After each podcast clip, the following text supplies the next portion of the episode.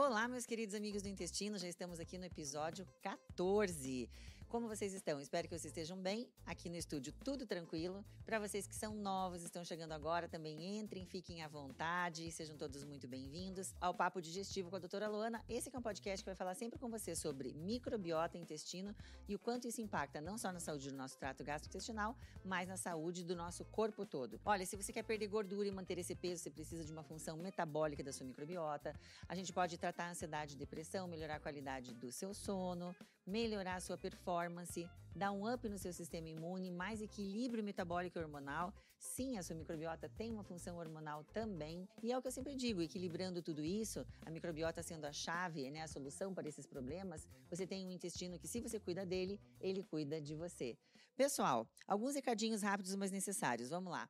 Nós somos uma comunidade que já entende o quanto que o intestino impacta na nossa saúde. Ele é a chave, né, a solução, tanto na questão de saúde quanto na questão de doença. Mas você pode ter aí algum amigo, algum familiar que realmente não chegou a essa informação e às vezes até está com alguma questão intestinal para tratar e não tem resultado. Passa lá para ele um link dos nossos episódios e você pode contribuir também dando um like, dá um joinha, curte aí que o YouTube entende que o nosso podcast é uma informação relevante e ajuda a gente a pulverizar essa informação que é do bem. Agradeço desde já. Agradeço essa equipe maravilhosa do Cristal Podcast. Nós estamos com uma equipe nova, tão competente quanto. Muito obrigada por todo o auxílio de vocês aí.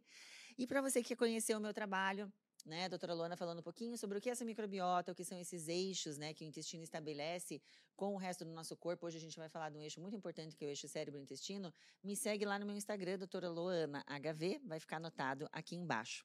Tá bom? Gente, vou começar esse podcast fazendo umas perguntas para você, meu amigo do intestino. Se você ultimamente está passando com aquela sensação de que o teu coração está sempre acelerado, que você tem uma angústia aqui no meio do peito, uma sudorese fria, mão sempre suada, você tem a sensação de que está correndo de um lado para o outro, não está indo para lugar nenhum, está investindo mais tempo no seu trabalho, mais tempo nas suas horas, né, mais horas de estudo e realmente o rendimento está sendo inferior ao que você tinha antes, você sente que está multiatarefado, tentando fazer muitas coisas ao mesmo tempo e quando chega no final do dia você vê que não fez várias delas numa qualidade de excelência que você procura, olha, insônia, enxaqueca, outros problemas do sono também fora insônia, você está sem paciência para nada, pavio curto, dores articulares ou musculares, fadiga crônica e falta de libido? Se você respondeu sim para uma ou mais dessas perguntas, eu vou te dizer, meu amigo do intestino, que você está num momento de ansiedade. E a ansiedade ela vem, ela vem que nem um tsunami pega a gente. Eu gostaria de colocar aqui para você um poema que eu acho que é a descrição perfeita de um momento na nossa vida de ansiedade que todos nós, né? Ninguém está livre de passar aí por um momento de ansiedade. Hoje nós temos uma agenda cheia de compromissos que, na verdade, ela deixa de ser. É, não é de uma competência humana fechar essa agenda. Cada vez mais a gente deixa de viver o presente, começa a se incomodar com coisas que deveria ter feito, e se, e se, e excesso de passar em medicina e depressão ou a gente está se incomodando e como eu vou fazer amanhã, como isso vai acontecer, coisas que são da nossa cabeça e a gente nem consegue imaginar como é que isso vai ser, e a gente fica ali perdendo energia. Isso, em medicina, excesso de futuro é ansiedade. Então a gente deixa de viver o presente e o que acontece é que a gente cai na descrição desse poema aqui, muito bem feito por Paulo Pessato, que diz o seguinte: Sinto seu golpe do meu peito brotar, qual pelas costas uma espada que não há. Ansiedade, seu carrasco particular. Então é isso que às vezes a gente cava aqui para nossa vida e esse é o preço que a gente paga muitas vezes com a nossa saúde. Então, pessoal, hoje o podcast é sobre isso. A ansiedade, o que, que essa ansiedade que eu estou falando tem a ver com o trato gastrointestinal? Tem tudo a ver, é o eixo cérebro-intestino. Então não sai daí, acompanha aqui toda a explicação que a gente vai fazer de como emoções, como os nossos sentimentos podem levar a problemas intestinais e como problemas intestinais podem afetar as nossas emoções. Eu vou colocar uns números para vocês. Eu gosto muito de número, né? Gosto muito de estatística. Quem acompanha os meus podcasts e obrigada, pessoal. Nossa visualização está subindo, sinal que vocês estão interessados aqui no nosso material feito com muito carinho para vocês. Eu vou trazer uma pergunta aqui para vocês que eu vou passar, inclusive, aqui até para o estúdio. Vamos lá. Será que o povo brasileiro é um povo ansioso? Olha, quando eu morei fora fazendo meus cursos, a sensação que a gente tinha é que o pessoal nunca ia achar que uma pessoa que mora no Brasil é ansiosa. A gente não tem catástrofe natural, a gente não tem é, guerra. Tá certo, política não vamos entrar, né? Que cada um tem sua opinião, mas enfim, tem muitos países piores. Nós temos temperaturas boas, né? A gente não tem neve. Claro, uma vez ou outra, mas não é uma questão de um clima é, deixando a gente mais introspectivo e depressivo. Não é isso. A gente tem muita praia, é um povo caloroso. Será que a gente tem ansiedade? Meninos, a gente tem ansiedade? Tem, estão ansioso, né? Estão dois ansiosos aqui no, no, no, estúdio. Então, gente, olha só. Se nós formos pegar, se a gente pega aqui o mapa, né, o último grande mapeamento global de transtornos mentais entregue pela Organização Mundial de Saúde no dia 23 de 3 de 2017. Presta atenção nessa data que é antes da pandemia. E a gente for colocar o Brasil no mapa, aqui na, no mapa da América Latina. Quem que ganha ansiedade? Nós somos o primeiro do ranking, tá? Então, a população com a maior prevalência de transtorno de ansiedade. Se nós jogamos o Brasil para o mundo, né? Vamos ver no mapa mundial como está a posição do Brasil. Olha quando a gente capricha para ganhar, a gente faz força, né? Também somos o primeiro, tá? Então, o Brasil é campeão de transtornos de, de ansiedade no mundo. Esse número me assustou, para falar a verdade. Eu até como médica não achei que esse número ia estar tá assim.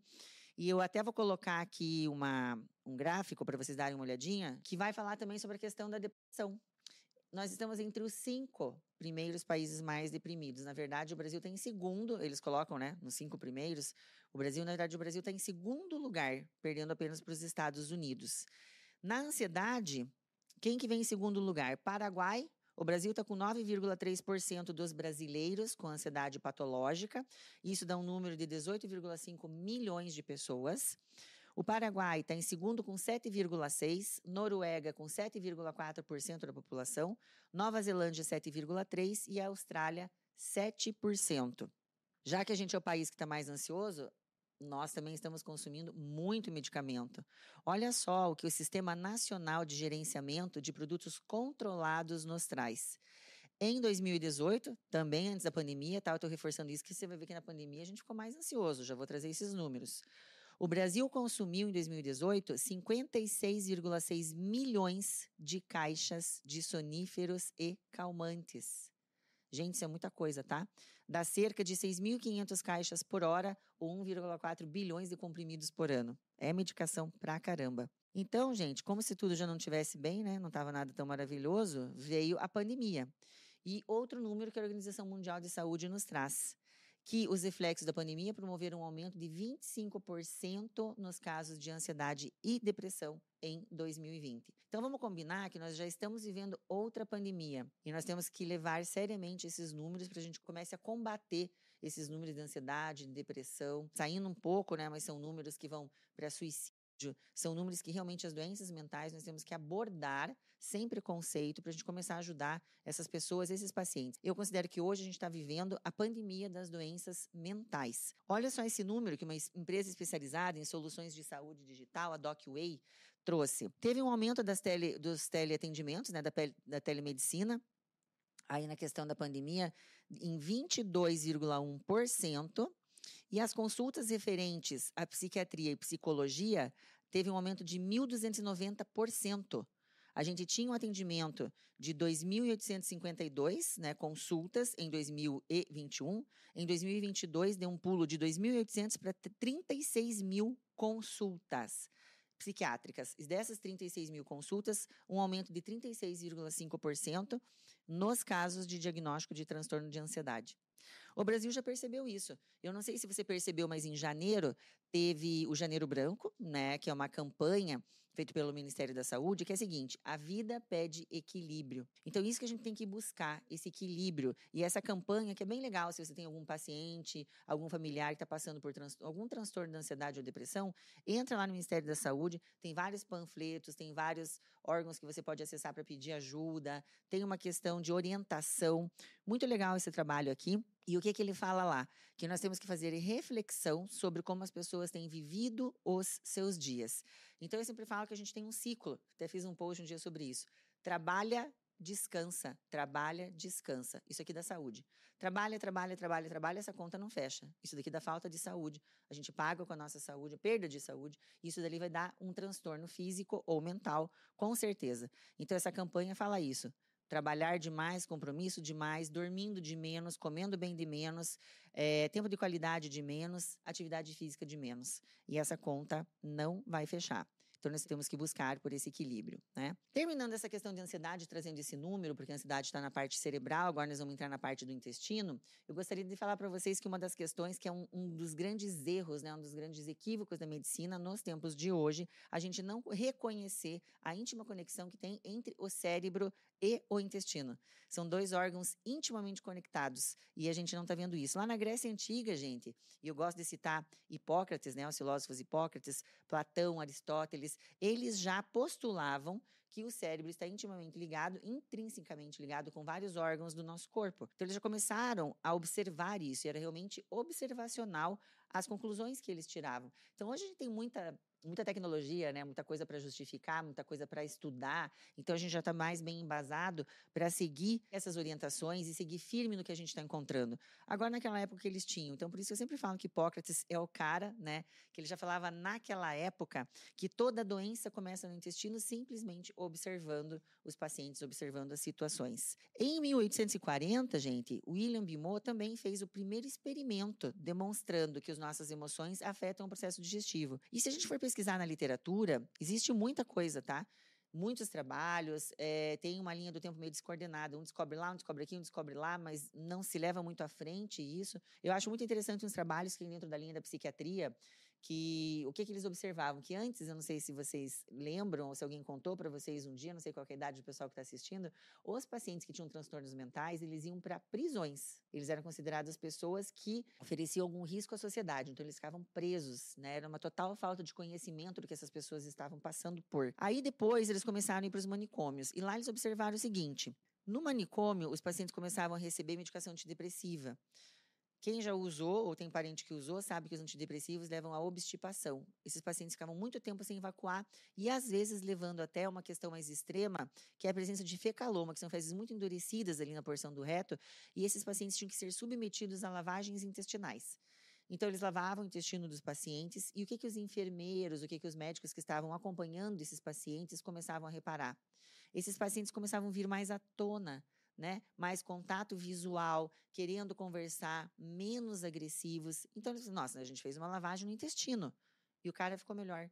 Então, tirar essas conclusões e que a gente tirando substâncias tóxicas, né, detoxicando o intestino, diminuindo a inflamação intestinal, a gente diminui a inflamação cerebral e por isso começa a vir mais clareza mental, começa a vir mais função mental de forma adequada. Então, essa ligação, né, é impressionante como foram vindo isso e pare parecia tão sem lógica e hoje mesmo com a lógica muitos médicos não estão conectados aí com essa com esse eixo cérebro intestino né? Muitos estudos depois vieram e que realmente são estudos que têm mais a questão da tecnologia e provando também a causalidade dessas ligações foi por causa do projeto genoma genoma humano e depois o projeto microbioma humano né? Um levou à extensão do outro e no projeto Microbioma, que começou ali em 2016, 2007, terminou em 2016, é muito recente para a medicina, gente. É muito recente. Você veja que eu fiz gastro, eu fiz cirurgia geral, eu fiz toda a parte digestiva. E esse conhecimento a gente não tinha até pouco tempo atrás. Foi o projeto Microbioma, foi a conexão do intestino, né, do trato gastrointestinal com o resto dos nossos sistemas foi dada através da microbiota. Então, antes a gente falava intestino, cérebro, eixo. Hoje é intestino, microbiota, cérebro. A né, microbiota tem um papel muito importante, daí saíram grandes pesquisas, grandes estudos e a comprovação, gente, está cada vez mais aí. O que a gente pede é que os médicos realmente abram né, as suas mentes, ampliem os estudos, acomodem essas novas pesquisas para que a gente possa atender melhor os nossos pacientes. Não existe uma especialidade de medicina integrativa, mas existe sim um modo integrativo de você ver o teu paciente. Eu que faço a questão gastrointestinal, realmente não consigo desmembrar do intestino essas ligações. Então eu tenho que estar olhando a pele, eixo intestino-pele, eu tenho que estar olhando tireoide, eu tenho que estar olhando essa questão da função mental, a questão hormonal do hiperestrogenismo nas meninas, e tudo isso está muito interligado. Então, a gente tem que ter essa visão integrativa sim, e o eixo intestino-cérebro, na minha opinião, é um dos mais importantes, um dos mais complexos que o intestino estabelece quando comparamos com os outros órgãos e sistemas do corpo que o intestino se liga, e com certeza um campo promissor, fértil, que com certeza vai trazer muita mudança ainda no tratamento das doenças mentais. Então vamos ficar esperto, vamos começar a estudar isso daí, que é muito importante, ok? Bom, muitos de vocês não conhecem, né? Nunca ouviram falar sobre eixo cérebro-intestino, e os que já conhecem talvez não tenham ouvido, mas na real, Qual que é essa conexão do cérebro e do intestino? Vou apresentar para vocês hoje. Essa conexão é feita pelo nervo vago. É ele que liga o sistema nervoso que existe no intestino, que a gente chama de sistema nervoso entérico. Entérico vem do intestino, né, a palavra, porque a gente sabe que o intestino é considerado segundo cérebro pela quantidade de neurônios que ele tem. Então ele tem o seu próprio sistema nervoso. Então esse sistema nervoso que está ali no intestino se comunica com o teu sistema nervoso central, que é o teu cérebro, através do nervo vago. E o nervo vago ele faz parte do sistema nervoso parasimpático, que é o oposto do sistema nervoso simpático, que de simpático eu já vou falar para vocês que não tem nada. Mas antes de fazer essa explicação, gente, do nervo vago de como é que ele trabalha no nosso trato gastrointestinal, eu gostaria de explicar para vocês um pouquinho sobre o nervo vago. Isso é importante, não é uma aula de anatomia longe de mim, mas é que para vocês entenderem que cada nervo onde ele passa, onde ele estica uma ramificação, ali ele vai ter uma função. E isso é importante para o tratamento. Então, eu vou explicar para vocês o que, que é o nervo vago. Nós temos 12 pares de nervos cranianos, né, responsáveis ou pela parte de sensibilidade ou pela parte motora de face e de pescoço. O décimo par de nervos craniano é o nervo vago. A gente chama ele do nervo mais comprido desses pares cranianos. Não é o mais comprido do corpo, não é o mais longo do corpo, mas ele recebe esse nome porque ele vem vagando, né? Ele vem vagueando, ele vem eles falam que ele é nômade, ele realmente parece que não sabe onde ele termina, ele vai descendo. Então, ele sai do tronco cerebral, de uma região chamada medula oblongata, não precisa é, guardar isso daí. Ele sai pelo forame jugular aqui, ele inerva parte da face, a parte de trás aqui da sua orelha, dá a sensação de gosto no final da língua, faz movimentação dos músculos aqui da faringe, da laringe, da tua garganta, desce para o tórax ele controla toda essa parte respiratória, parte do coração, batimento cardíaco, o seu músculo diafragma, função motora, e ele desce para a cavidade abdominal. E ele na cavidade abdominal, ele emite várias ramificações, e lá ele vai e se enrola no intestino. Este é o nosso nervo vago, responsável por essas funções de sensibilidade. Então, tem nervos que são curtos, o nervo vago é o mais longo e ele tem a sensibilidade, a, função mista, tanto de sensibilidade quanto motora. Já os outros pares cranianos têm um ou outro, ou seja, é um nervo completo, né, gente? O que que faz esse nervo vago na nossa vida? O nervo vago, gente, é ele que permite esses momentos nossos de relaxamento. Na verdade, nós teríamos que manter o nosso, o nosso sistema, o nosso corpo, muito mais conectado nesse sistema de relaxamento. Em inglês, isso significa rest and digest. E eu colocaria ainda reparar. Então, é relaxar, digerir e reparar. Esse é o estado que o nosso corpo tem que se encontrar na maior parte do tempo para a gente ter saúde. Ele mantém os nossos batimentos calmos abaixo de 100 batimentos, nossos movimentos respiratórios numa frequência entre 12 e 15 por minuto. Então, ele é um nervo que traz essa tranquilidade. O nosso corpo está reparando, está regenerando. A questão do trato digestivo, a comida está passando por todos os setores onde tem que passar, nossas secreções digestivas estão sendo produzidas como devem ser. Essa é a situação ideal, né? Problema começa, não é um problema, né? Numa situação inicial não seria um problema. Nós temos um, um outro sistema, que é o, o, simpático, né? Que eu sempre brinco que de simpático não tem nada. Mas o que, que acontece esse sistema? Ele vem te preparar para a luta e para a fuga. Nós temos vários momentos desse na nossa vida. Tem que acordar da cama, tem que fazer o trabalho, a gente tem uma situação, uma reunião que a gente tem que defender uma ideia. Esse é o sistema simpático. Aí ele já deixa a gente com uma respiração mais rápida, mais curta, você já tem uma frequência cardíaca maior, você tem a questão de liberação de glicose para dar energia para os músculos para você enfrentar essa situação. Então, esse, teoricamente, é um sistema para respostas rápidas e que tem que tirar desse relaxamento. Senão, também muito relaxado, a gente não faz nada, né, gente? Tem que ter esse sistema, né, essa energização simpática que tem que vir nos suportar, tem que fazer uma disruptura, né? Cintia Chagas, eu tô disruptura né? Chique umas palavras, que tem que realmente tirar dessa situação basal para que a gente enfrente o movimento, essa situação de estresse. Agora a gente tem alguns probleminhas aqui que a gente tem que falar desse sistema simpático.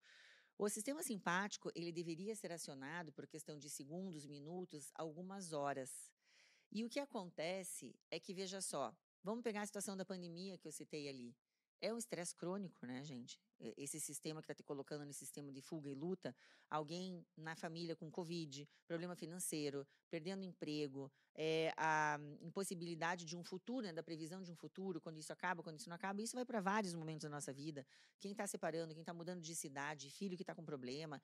Essas não são situações é, pontuais. E quando a gente tem essa energização simpática, ela se torna contínua, é um estresse contínuo, então a gente deixa de acionar esse sistema do nervo vago, que é o parasimpático. Entende? Esse sistema que está trazendo relaxamento, paz e saúde intestinal. Então, esse sistema simpático, o que acontece é que o que dispara ele nem sempre é real, pode ser virtual. Então, são prazos que estão passando na tua cabeça, pensando o que devia ter feito, não devia ter feito, ansiedade, que é o excesso do futuro, o medo. Né? O medo é uma resposta emocional a uma ameaça é, efetiva ou percebida. E a ansiedade é a antecipação de tudo isso. Então, veja como a gente fica usando um sistema né, que é de luta e fuga, por um tempo prolongado, desencadeando várias situações dentro do nosso corpo. Quando nós temos esse sistema simpático acionado, tem liberação de cortisol. Né? Cortisol também tem um impacto no trato gastrointestinal. O sistema simpático, ele diminui umas funções não essenciais, que ele não considera essencial. Né? Porque você está batendo no teu coração, você está respirando, isso é essencial. Agora, uma digestão, um sistema imune, por exemplo, ele diminui a energia para esses sistemas. Eu já vou explicar o que acontece com isso. Então, você está com o teu coração acelerado, está liberando glicose, está com esse esse, esse cortisol acionado que pode fazer problema cardiovascular também. E essa não é uma situação ideal. Por quê? Com essa situação prolongada, então imagine que você tem dois caminhos para seguir o sistema simpático e parasimpático. Então, está no sistema do nervo vago, parasimpático, relaxada. Acionou com estresse, já volta com o que traz para calma. Acionou com estresse, já traz porque volta para calma. Agora, se sempre acionando de estresse, estresse, estresse, estresse, de vez em quando o que acalma. Estresse, estresse, estresse, de vez em quando o que acalma. Imagine que isso não seja duas estradas. Você está andando tanto por uma, afundou esse caminho que você não consegue mais voltar para estimular o tônus do nervo vago, que é esse que vai te trazer para o relaxamento de volta. E isso é importante, a gente vai perdendo o tônus do nervo vago. Então você vai acionando só essas questões que te deixam na luta e te consomem. Explicado tudo isso, gente, então você vê que realmente quando a gente tem uma questão emocional, na verdade isso aqui é uma, é, uma causa emocional de uma inflamação, que você tem medo, inseguranças, é, incertezas, Uh, outras questões todas emocionais que estão passando na tua cabeça, você desencadeia um sistema que impede a recuperação ou o bom funcionamento do, do, do teu trato gastrointestinal. E como que isso funciona lá? Lembra que eu falei para você que tem uma diminuição dos sistemas não essenciais? Então comece a economizar energia para o trato digestivo. Trato digestivo gasta energia para caramba, gente. A gente tem que transformar um bife né? Num whey, né? Do tamanho de um whey, pozinho de aminoácido para entrar no teu intestino. Você pensa quanto isso não gasta de energia? Produção de saliva, ácido clorídrico, as enzimas, as, as reações termogênicas.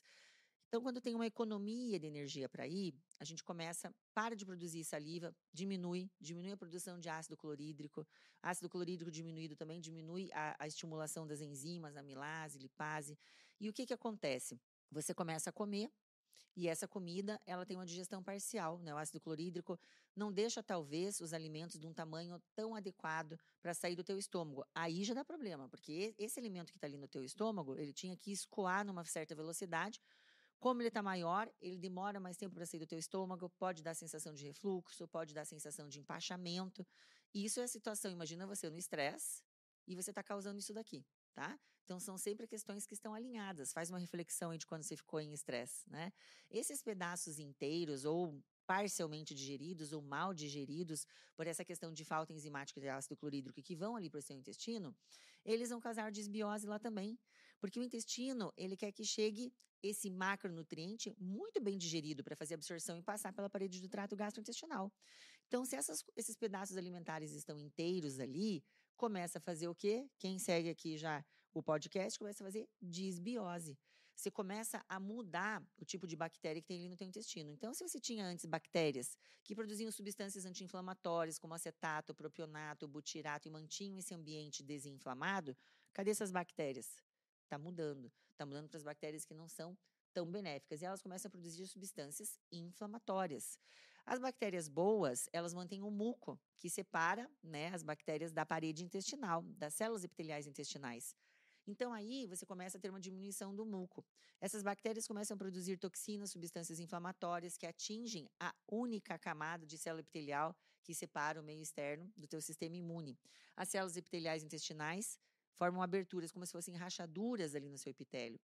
E aí, substâncias que não deveriam cruzar essa barreira, porque tem essa abertura, tem esses espaços maiores, permite que moléculas maiores passem, que vão acionar o teu sistema imune, é, substâncias proteicas, é, restos de bactérias, toxinas do ambiente. E passando ali, gente, você tendo uma inflamação no intestino, que a gente chama aumento da permeabilidade intestinal, que é o leaky gut. A tradução não é muito legal, né? Que é, significa intestino vazante, gotejante. Então a gente chama leaky gut.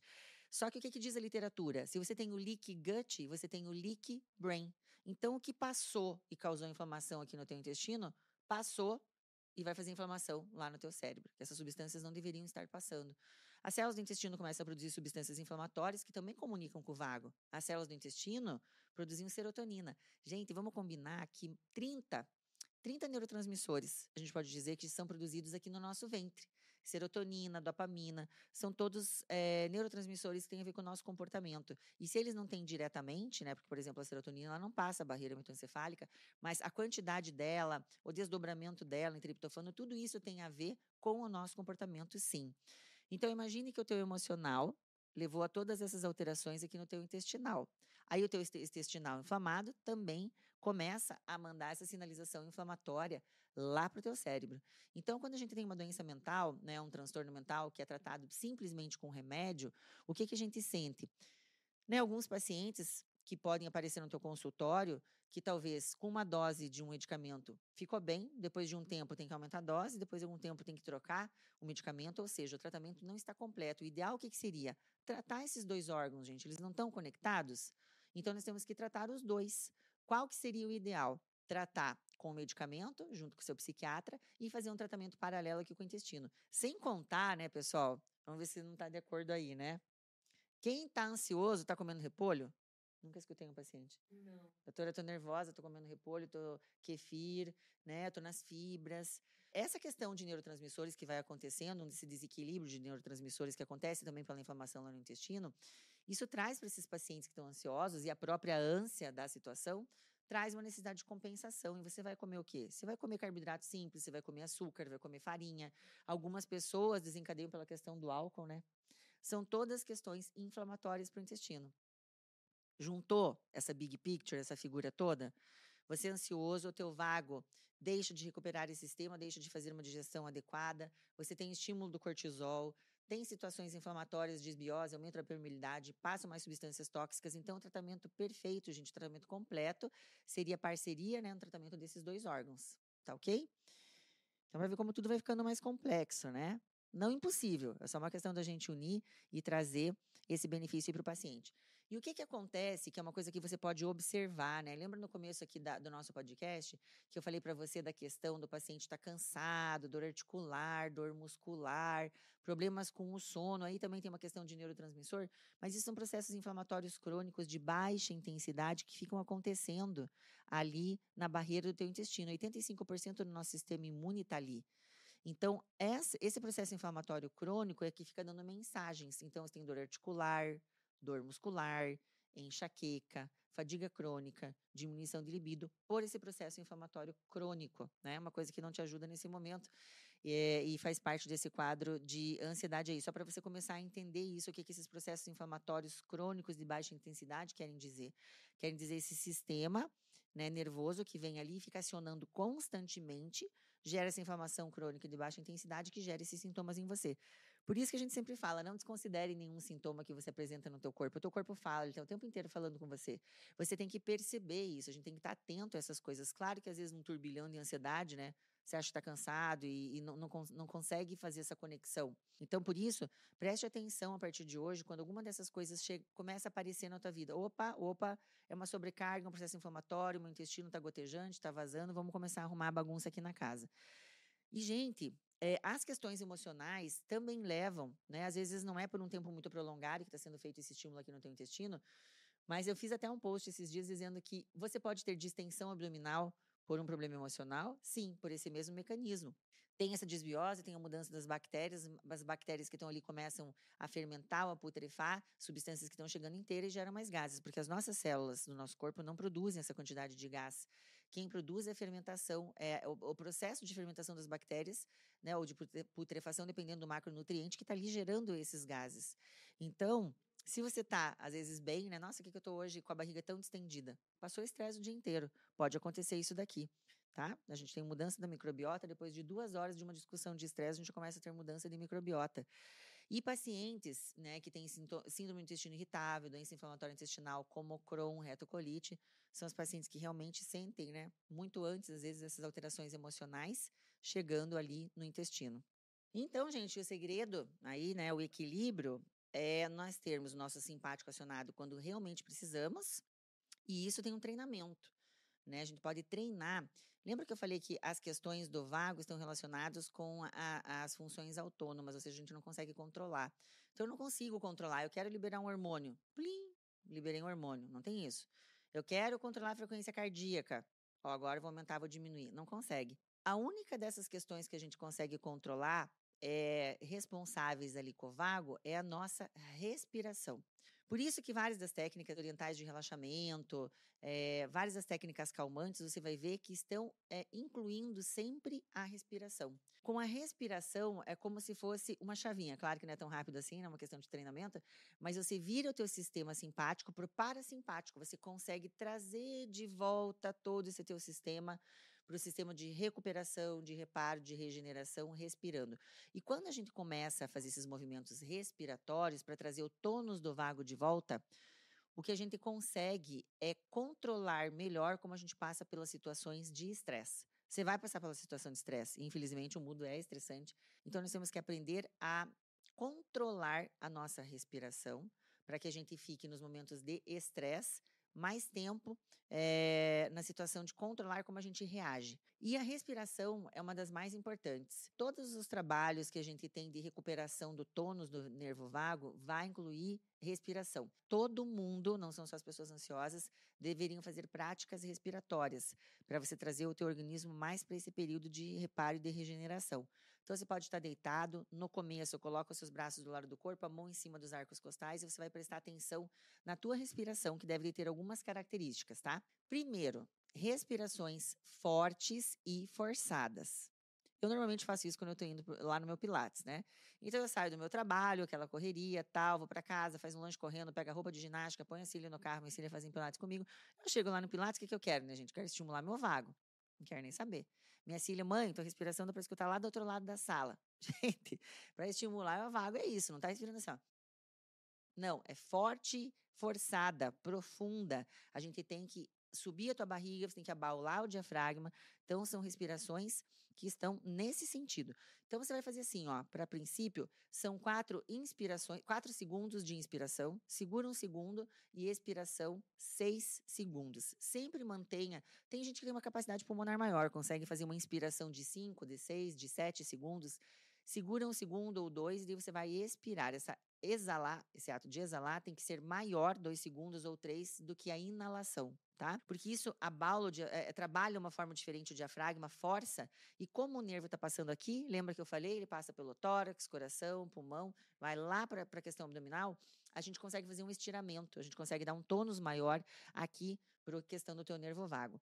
Por onde eu vou respirar? Gente, o ideal seria respirar. No começo, às vezes é difícil fazer essas respirações pelo nariz, mas também, quando nós expiramos pelo nariz, o nosso corpo entende que nós estamos numa situação de calma e isso ajuda a trazer para o nervo vago.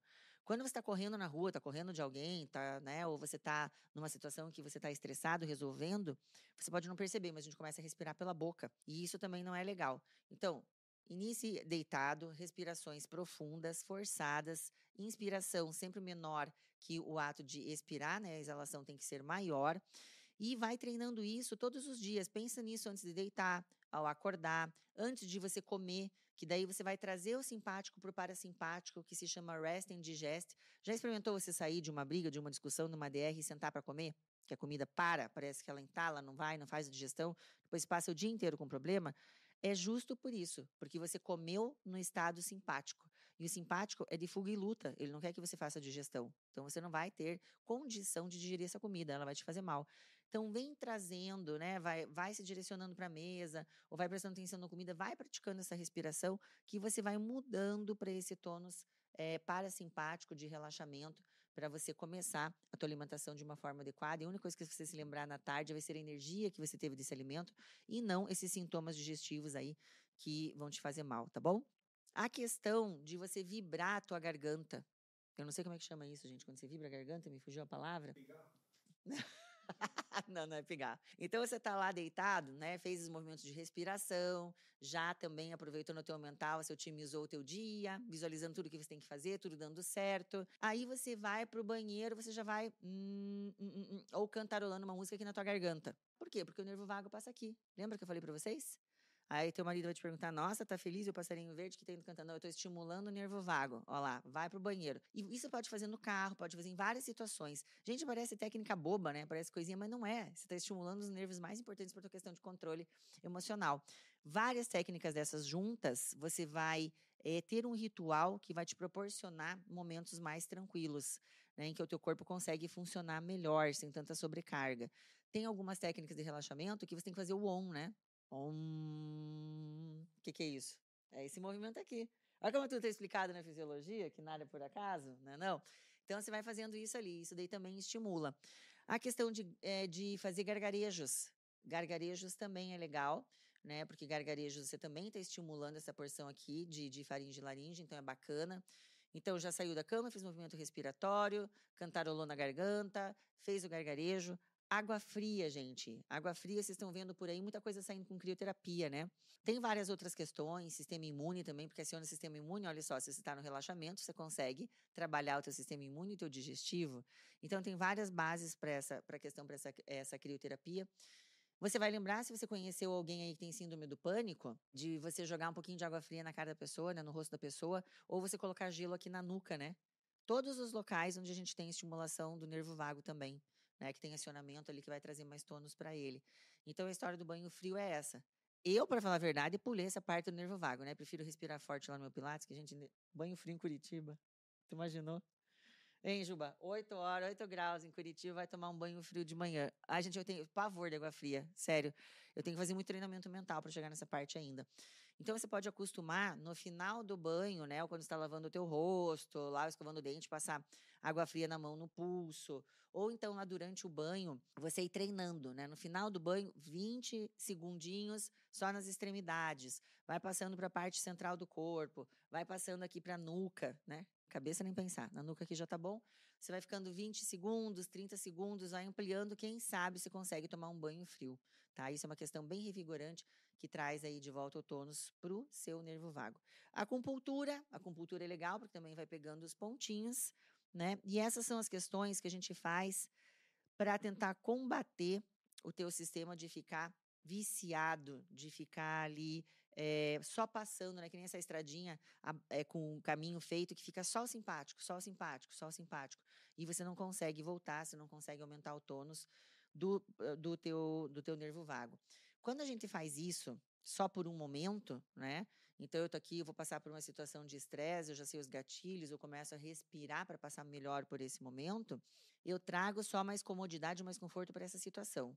Só que quando você torna crônico esses treinos, né, essas respirações, esses exercícios, essas atividades, você compacta tudo isso na tua rotina, o que você vai trazer é mais tônus do vago. O que, que isso permite para você a longo prazo?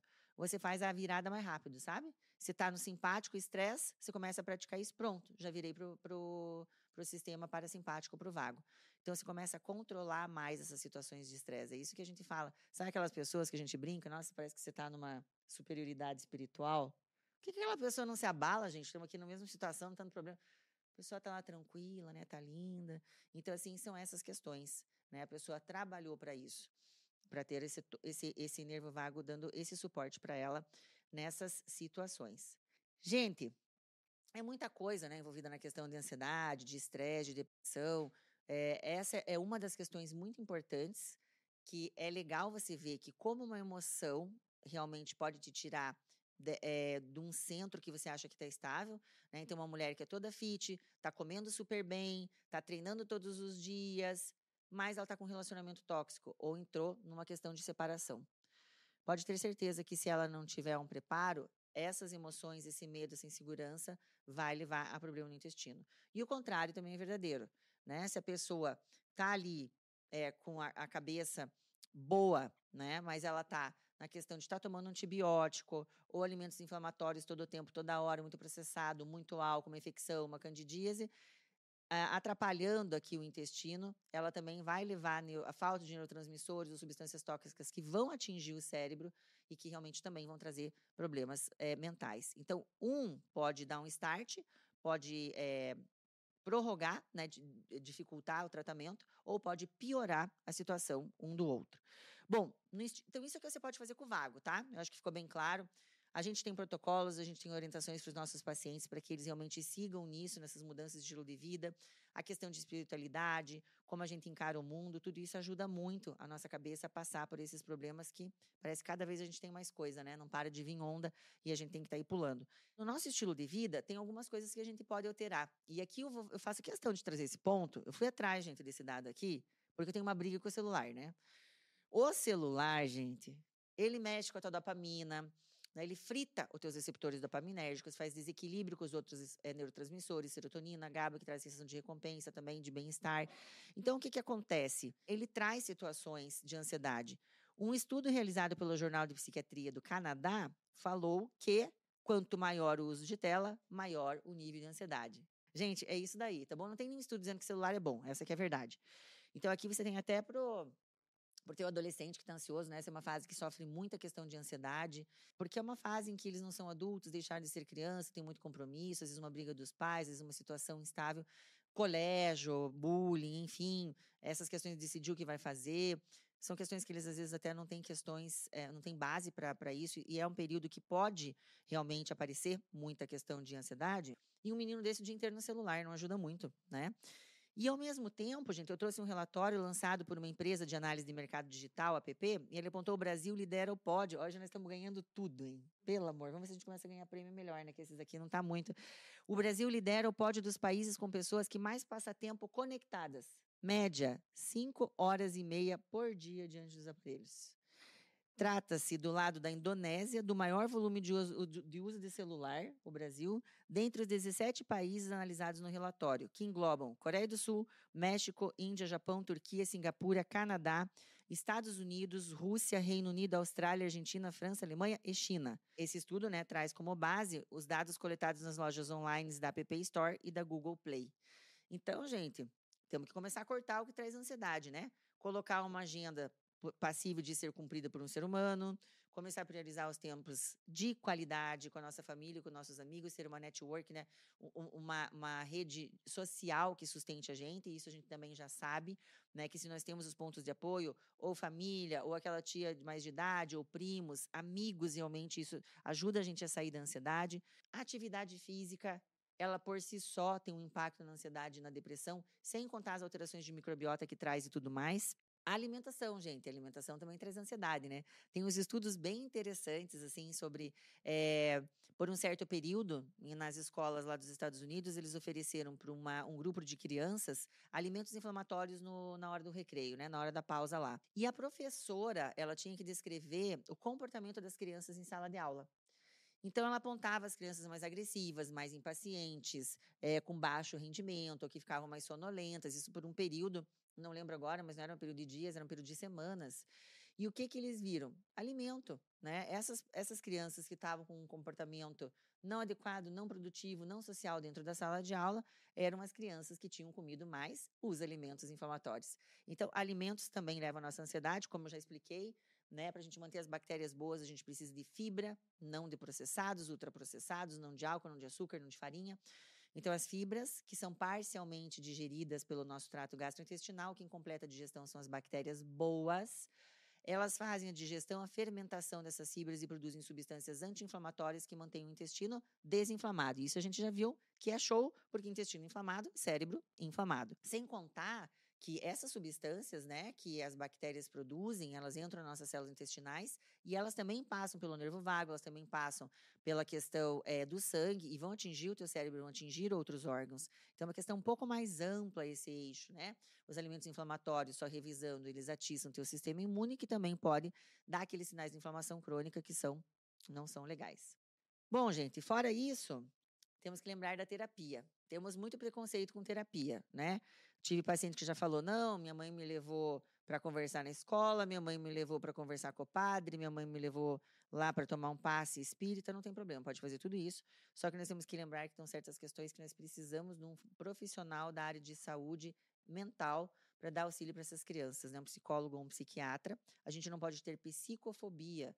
Muitas das vezes os pacientes, né, têm, antes de chegar no tratamento, têm uma dificuldade de se comunicar, às vezes até com a própria família, e de dizer que tem esse problema.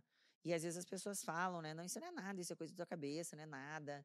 E vai levando assim, a pessoa lá na frente pode ter um problema maior, que os transtornos da ansiedade podem evoluir para situações mentais mais graves. Então a gente tem que dar um suporte para essas pessoas. Tudo isso em conjunto aí, viu, pessoal? Que a gente está falando. Para finalizar, eu vou aqui no meu momento. É o meu momento adorado, sabe, equipe nova? Momento de reflexão. O que, que significa, gente, um momento reflexão nessa questão de ansiedade hoje? O que, que a gente vê? Que o paciente ele quer. Eu falo isso em quase todo podcast meu. O paciente quer que a gente veja ele integrado. Não, doutor, eu quero que veja só a minha mão. Não, eu quero que veja o meu fígado, minha tireoide, meu sistema digestivo, meu sistema é, reprodutor, a minha libido, minha massa muscular, o que eu estou comendo, o que eu estou sentindo. Ótimo. Isso para nós não é problema. Eu nem me sentiria bem se hoje eu fizesse um tratamento sem essa visão. Não é uma especialidade, gente. Não é uma especialidade de medicina integrativa, mas é uma visão integrativa do paciente. Então, eu não sei mais como fazer isso. Eu não sei se eu cheguei a fazer um dia, porque intestino sempre teve ligado com alimentação, com nutricionista, com psicólogo. Então, a gente sempre trabalhou com mais profissionais, né? Então, eu não consigo hoje, com o que a microbiota nos trouxe, né, jogou aqui na nossa cara, olha, eu falo com o cérebro, eu falo, tratar o indivíduo só digestivo. Então, a gente tem essa visão integrativa. Mas eu vou te dizer que, apesar do paciente querer, ele nem sempre está apto a cumprir um tratamento integrativo. É ou não é verdade? Rapaz, você está com ansiedade.